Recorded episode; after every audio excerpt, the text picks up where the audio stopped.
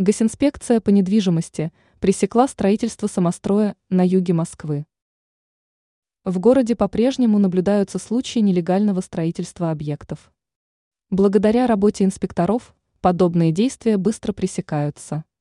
По информации агентства «Москва», пресс-служба Госинспекции по недвижимости Москвы со ссылкой на его руководителем Ивана Боброва сообщила о случае с обнаружением самостроя.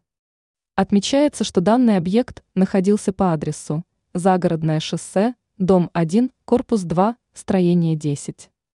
Известно также, что постройка была возведена на месте цеха, пострадавшего при пожаре. По словам Боброва, возведение самостроя, состоящего из двух этажей, оказалось незаконным.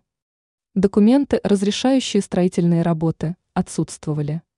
Он добавил, что участок был огорожен забором из металла. Также были построены строительные леса.